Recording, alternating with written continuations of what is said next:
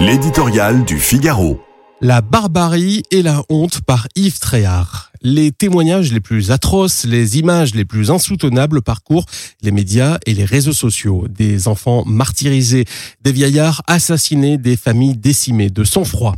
On suffoque face à la barbarie. On convoque l'histoire qui, croit-on à tort, ne se répète jamais. Le massacre des innocents la nuit de cristal, Oradour-sur-Glane. On cherche les mots pour qualifier l'inqualifiable selon la formule consacrée. Formule commode et inappropriée car le pire serait de ne pas dire.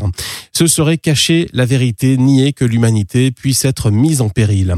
La guerre est une réalité terrible, mais on peut la comprendre car elle a sa propre rationalité, disait en substance l'écrivain italien Primo Levi, rescapé des camps de la mort. À l'inverse, dans la haine, ajoutait l'auteur du magistral, si c'est un homme, il n'y a rien de rationnel. La haine qui s'est déchaînée à l'aube du 7 octobre, sortit tel un monstre de la bande de Gaza pour tout anéantir sur son passage à une échelle inédite, est celle qui anime le terrorisme islamique depuis des décennies. Comment imaginer qu'elle puisse être ici seulement la manifestation d'une quelconque revendication nationaliste ou territoriale? Elle est aussi et surtout l'expression d'une volonté acharnée d'anéantir l'ennemi, sioniste, occidental, donc infidèle.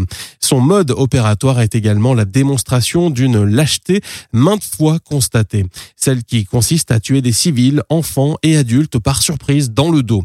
De cette haine, le Hamas, euh, comme d'autres groupes ou États assassins parmi ses complices, ont fait une arme pour fanatiser, instrumentaliser, criminaliser des foules et des exécutants qu'ils affament par ailleurs. Cette barbarie, qui devrait être considérée par tout le monde comme la négation du combat des Palestiniens, devrait aussi signer le suicide politique du Hamas aux yeux de tous. Il faut pourtant croire que non, y compris en France où les islamo-gauchistes, avec Jean-Luc Mélenchon, préfèrent se déshonorer en renvoyant dos à dos Israël et le Hamas plutôt que de reconnaître l'évidence, un crime contre l'humanité.